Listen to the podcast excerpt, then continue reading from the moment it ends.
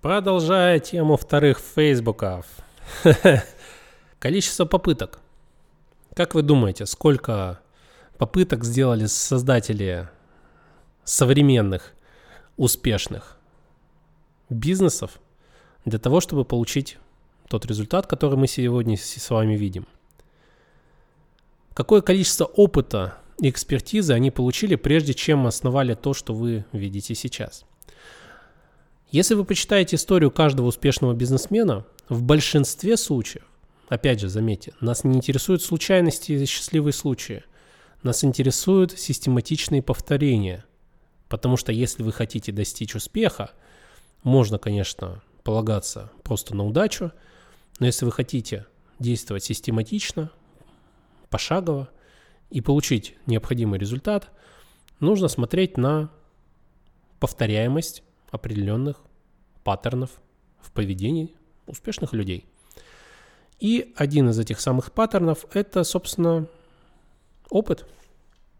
И под опытом я подразумеваю как просто определенную экспертизу в какой-то области, которая позволила человеку в дальнейшем сделать какой-то классный продукт. Также и, собственно, количество попыток, которые он предпринял в течение своей жизни для того, чтобы что-то делать, что-то создавать. Это все опыт. Если мы будем говорить более применимо к IT-проектам, то если мы говорим о количестве стартапов, которые человек запускал, прежде чем у него получилось, это могут быть даже не единицы, а десятки. Если мы говорим о количестве попыток внутри конкретного стартапа, ну, попытки выстроить монетизацию, попытки доработать функционал и так далее, я думаю, там точно будут десятки. Ну, опять же, в большинстве случаев – мы не говорим о каких-то единичных. Вот так.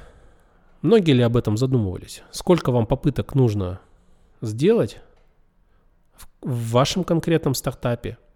Или количество стартапов, которые вы запустите, прежде чем вы получите нужный результат?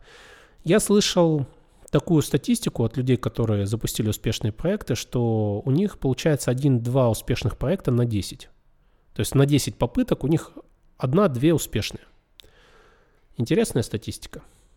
И очень похоже на правду, потому что повторяет это не один человек, а очень-очень много.